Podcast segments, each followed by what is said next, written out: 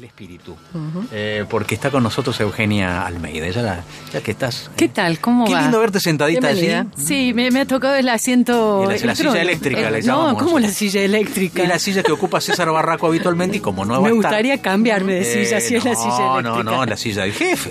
¿Qué te parece? Poca cosa. Te hemos decretado jefa de este pequeño estado llamado Ay, Mira qué nace. miedo. Yo creo que en este lugar ninguno de los tres debe querer ser jefe bajo ninguna Y circunstancia. debemos ser el único programa que Sí. cuando se va el conductor Sí. que habitualmente usa la punta, na- nadie más lo cubre. Porque, bueno, No, Aníbal por ahí viene, pero por una cuestión de comodidad. Solo pero quienes vienen, este, así como vos, Claro. invitados, columnistas. Y después- Pero nosotros ya tenemos todo formateado en nuestras respectivas Por compu supuesto. con Mele. Claro, Entonces no cambiamos de silla porque es un No, perro. está muy ¿viste? bien. Eh, ¿Me la puedo llevar esta silla a mi Eh, casa? Bueno, bueno, Bueno, como- perfecto. Por mí te regalo. no?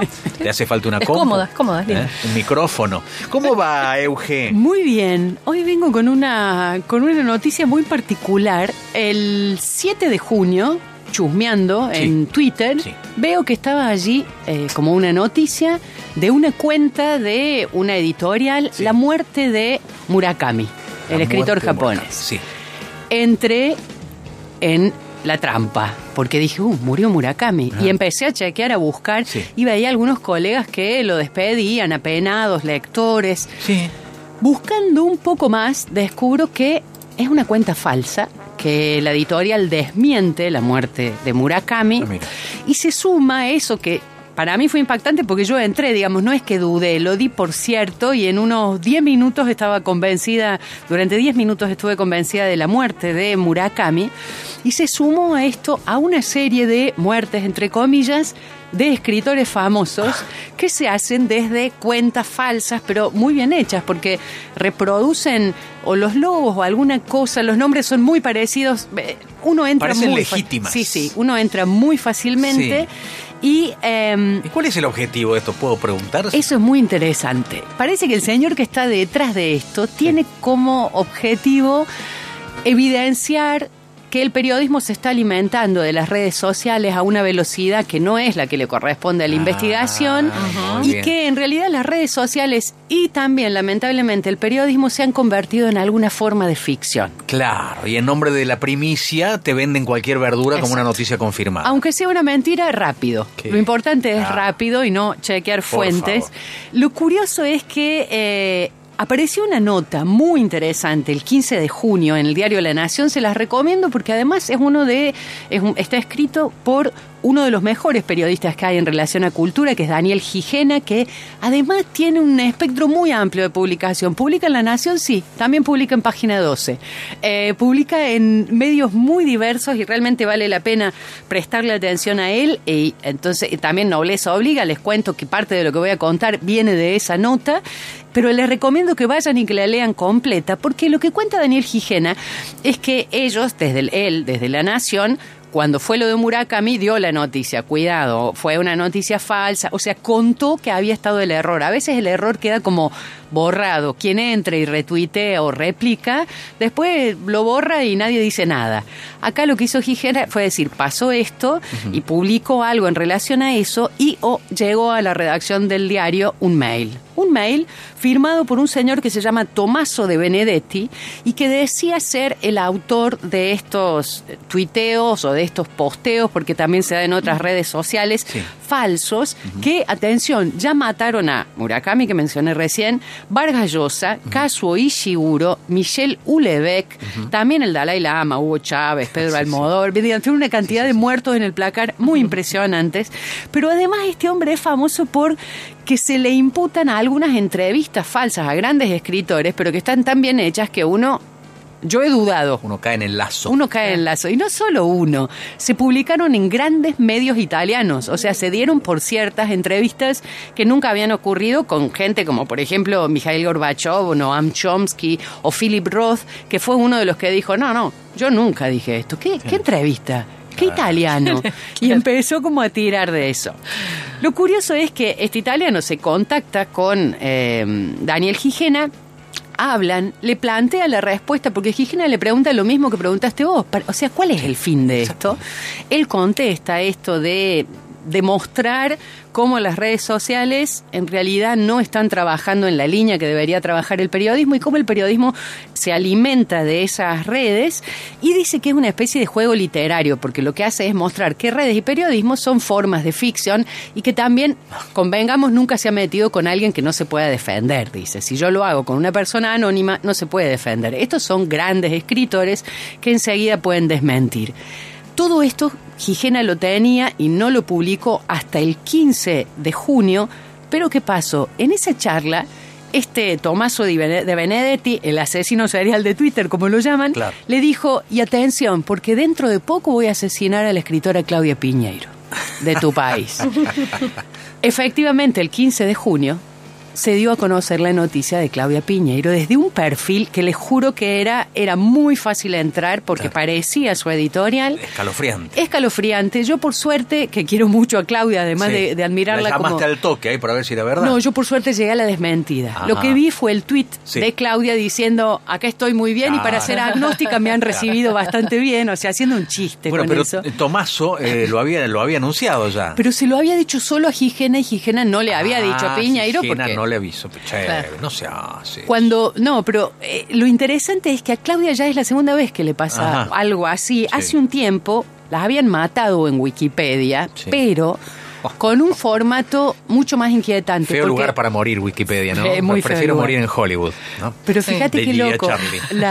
la fecha de muerte no era en el pasado, era en el futuro. Como si yo en tu página de Wikipedia pongo Uh, Tincho Siboldi sí. va a morir el Sí, decime, quiero saber. 29 de agosto Upa. del 2024. Claro, suena amenaza Upa, eso. Qué poco me queda. Te corre un frío. Claro, Te suena corre amenaza. un frío. Aparte en Wikipedia cualquiera puede escribir, o sea, es decir, vos podés, eh, Sí, podés editar rápidamente tú, editar. sí. Entonces, ¿quién es esa persona Sí. que está poniendo? Bueno, eso? en ese caso, la editorial rápidamente mandó un rastreo. Hablamos de editoriales majors, grandes empresas en Ah, el mundo. claro. Mandó un rastreo, encontraron el IP, listo. Sí. En este caso, bueno, Claudia enseguida vio la noticia, la desmintió. Por suerte, muchos llegamos ya a la desmentida, porque si no, realmente, además, también el impacto, ¿no? Lo puede ver, no sé, eh, alguna persona sí, que algún familiar, cercana. algún afecto que, sabes el disgusto que te puede dar.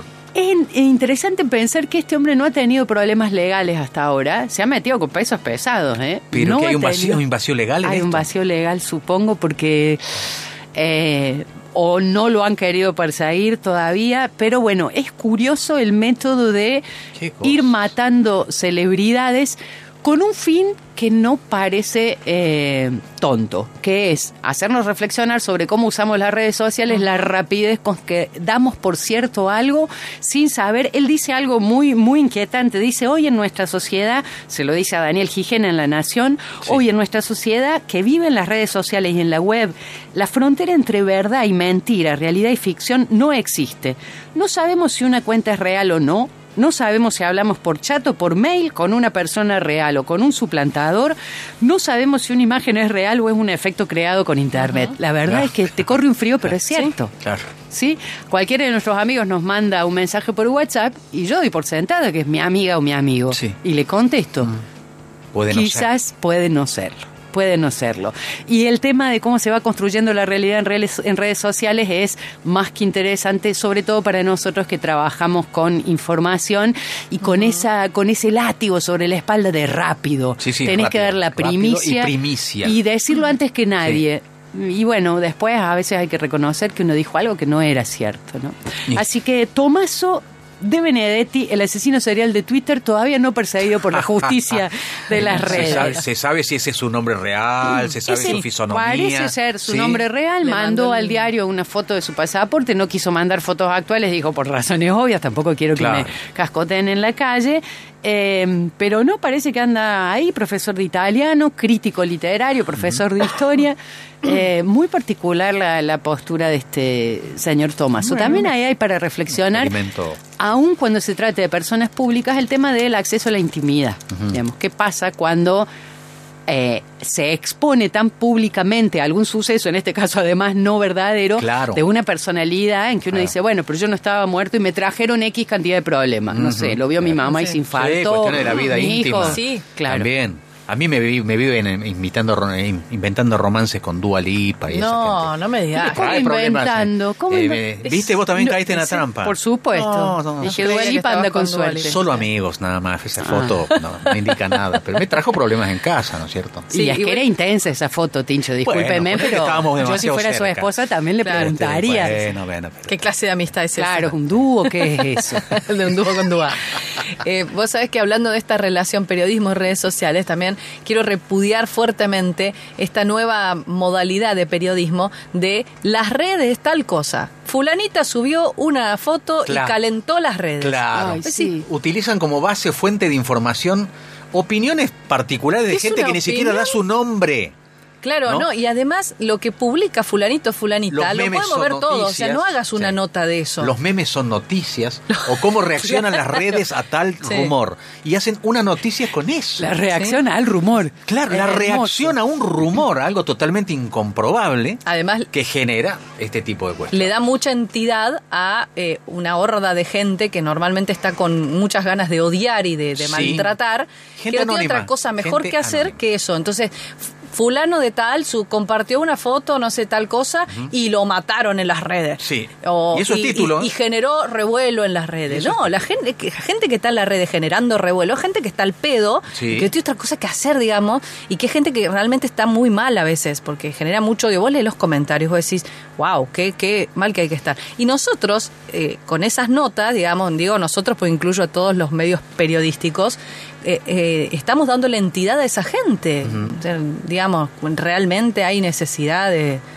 Yo creo que no. ¿No? Sí, y entidad también a que, que sea noticia que una chica X o un chico X se mostró en Maya. O sea, Claro. Sí. No sé qué tiene de noticia. es su red, es su red, su, su perfil privado, puede hacer lo que quiera y puede subir lo que quiera. Se va. Pensaba, Melia, más allá de los, de los odiadores seriales que mencionabas vos, cómo también muchas veces caemos sin estar en ese, en ese plan de ataque furioso que nos dice esta gente está muy mal, evidentemente, pero se caen en cosas que a mí me llaman la atención. Ayer o anteayer vi un de Andrés Hacks, que es un escritor, es también un, gran lector, es alguien a quien yo sigo porque me interesa lo que va posteando, y él sacó una foto hermosa eh, con, con títulos, con tapas de libros, un conjunto de libros, estaban, no sé, por ahí me voy a equivocar, pero estaban para mí también las grandes escritoras de Argentina. Estaba Samantha Schweblin, Selva Almada, Cabezón Cámara. Sacó una foto y puso en inglés, Andrés también eh, eh, trabaja en relación al inglés, en inglés puso, vivimos un momento extraordinario de la literatura argentina, esta solo es la punta del iceberg, una, una cosa muy linda y él llega a un montón de gente por fuera de Argentina. Y había un montón de gente que le decía en buen tono y, y- y cordialmente, pero falta tal, falta cual, y falta. Y vos decís, sí, bueno, pero el tipo estaba en su casa, agarró los libros que tiene en su casa. No está diciendo que fulana de tal es mala escritora. Agarró de, de sus escritoras Sí. y dijo, y además pone, es la punta del iceberg, o sea, deja no abierto para. mucho más. Eh, y eso es curioso porque mucha gente de muy buena voluntad sentía la necesidad de decir, pero no son todas. A veces, no, pero es que no es una máquina gigante aclaró, computadora. Es un periodista, aclaró, claro, claro. Eh, también para pensar eso. Si me dan un segundo más, les Claro tiro algo sí. de agenda. Por supuesto, vamos. Me parece muy, muy interesante. Hace poquito estuvimos charlando del libro Contraseñas, el crimen en la cultura argentina de Osvaldo Aguirre. Osvaldo Aguirre es un capo, periodista del área policial durante muchos años, pero también poeta, cuentista, novelista, un tipo muy, muy interesante de seguir. Este libro se dedica como a reconstruir el lugar del crimen en la cultura argentina desde el periodismo, desde la literatura, desde la poesía, desde la canción. Es un libro precioso, editado por UNIPE, la Universidad, eh, la editorial de la Universidad eh, Pedagógica. Pero hay una invitación en la que vamos a poder escuchar en vivo, Osvaldo Aguirre, yo diría no dejarla pasar. La Sí. invitación la hace el Fondo de Cultura Económica, eh, se va a ver a través de YouTube, la charla es en vivo, en vivo, pero se va a llevar a cabo en Buenos Aires, pero desde aquí podemos entrar en YouTube Perfecto. y ver la charla este jueves a las 7 de la tarde. Sí. Atenti porque esos videos suelen quedar colgados, o sea que si en ese momento no pueden, búsquenlo el viernes, el sábado. La charla se llama Variaciones en Rojo Sangre, el crimen según la ficción, el periodismo y la academia. No solo va a estar Osvaldo Aguirre, que es gran escritor y periodista. Va a estar Lila Caimari, que es doctor en ciencias políticas, especialista en la cuestión criminal. Va a estar Oscar Conde, que es poeta, ensayista y profesor universitario. Y la enorme escritora Luisa Valenzuela. Dice la invitación, escritoras y escritores, pensadoras y pensadores que trabajan con el mundo criminal, desde la ficción, el periodismo, la lingüística o las ciencias sociales, debaten sobre cómo interpretar este universo omnipresente, tanto en libros como en Este jueves, entonces, a las 7 de la tarde, por el canal de YouTube del Fondo de Cultura Económica, realmente les sugiero no se lo pierdan y busquen algún libro de Osvaldo Aguirre. Leyenda Negra, un novelón policial tremendo, y hay otro libro del muy raro que se llama Notas de un diario en la en el que cruza bien esto del periodismo policial, incluso con la poesía y con la prosa poética. Es un libro rarísimo y bellísimo. Deliciosa recomendación. Eh, Eugenia, casi te digo María Eugenia, ¿por qué? No sé por qué. ¿Estás bien? ¿Te sentís bien? Porque puedes tener algún momento de malestar muy, muy próximo en el tiempo. María Eugenia, no sé por qué, pero sos Eugenia Almeida. Soy Eugenia. Eugenia Almeida. Eh, bueno, te, te, te, saludan, ¿eh? Te saludan. Eh, ahora sí mejoró el día. Buen día, Eugenia. ¿eh? Te dice el Tosco que dice, aún espero su programa. Tosco, querido, un gran oyente de Dame Letra que nos acompañaba programa programa con mensajes, así que un abrazo muy grande allí al Tosco. Muy bien.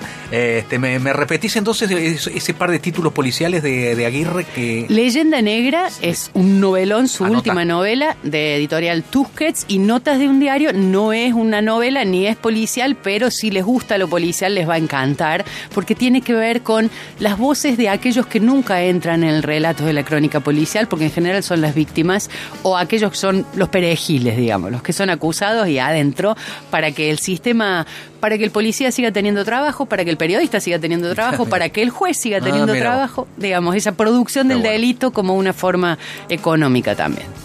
Eugenia Almeida, muchas gracias por este momento y ya la, iremos escuchando Eugenia a través de su zigzag clásico en Mira quién habla. Muchas gracias. Gracias a usted. Gracias por venir. Mira quién habla. 12 años. 12 años en la radio de la Universidad Nacional de Córdoba.